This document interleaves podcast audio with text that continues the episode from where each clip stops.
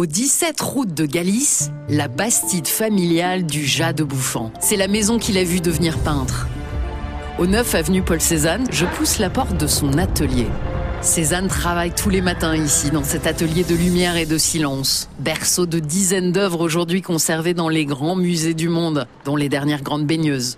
Situé chemin de la Marguerite, à 16 minutes à pied au nord de l'atelier de Cézanne, un merveilleux panorama sur la montagne Sainte-Victoire, reine de ses paysages d'enfance, obsession de sa vie d'artiste. Dans une époque qui vit en mode accéléré, une déambulation dans les rues alexoises ouvre une brèche, comme une ode à la contemplation.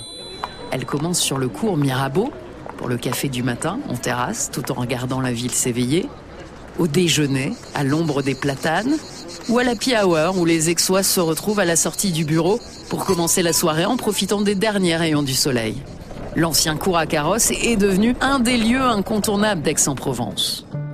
Réservée, secrète, voire un peu snob, diront certains, la ville aux 100 fontaines se livre à ceux qui prennent le temps. Et cette pierre, couleur de miel, elle est extraite des carrières voisines de Bibémus, qui là encore ont fasciné Cézanne et se visitent aujourd'hui.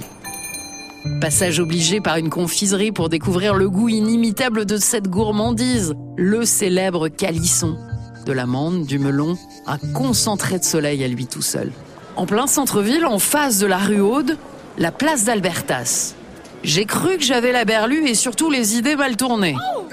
Mais non, ce sont bien sur les balcons des sexes masculins en ferronnerie, au-dessus d'officines pourtant fort distinguées.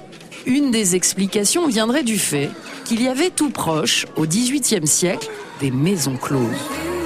La Copenhague du Midi, comme l'a surnommé Marcel Pagnol, est aussi la ville la plus coquine de France. Numéro 1 au classement des ventes de jouets sexuels par tranche de 100 000 habitants.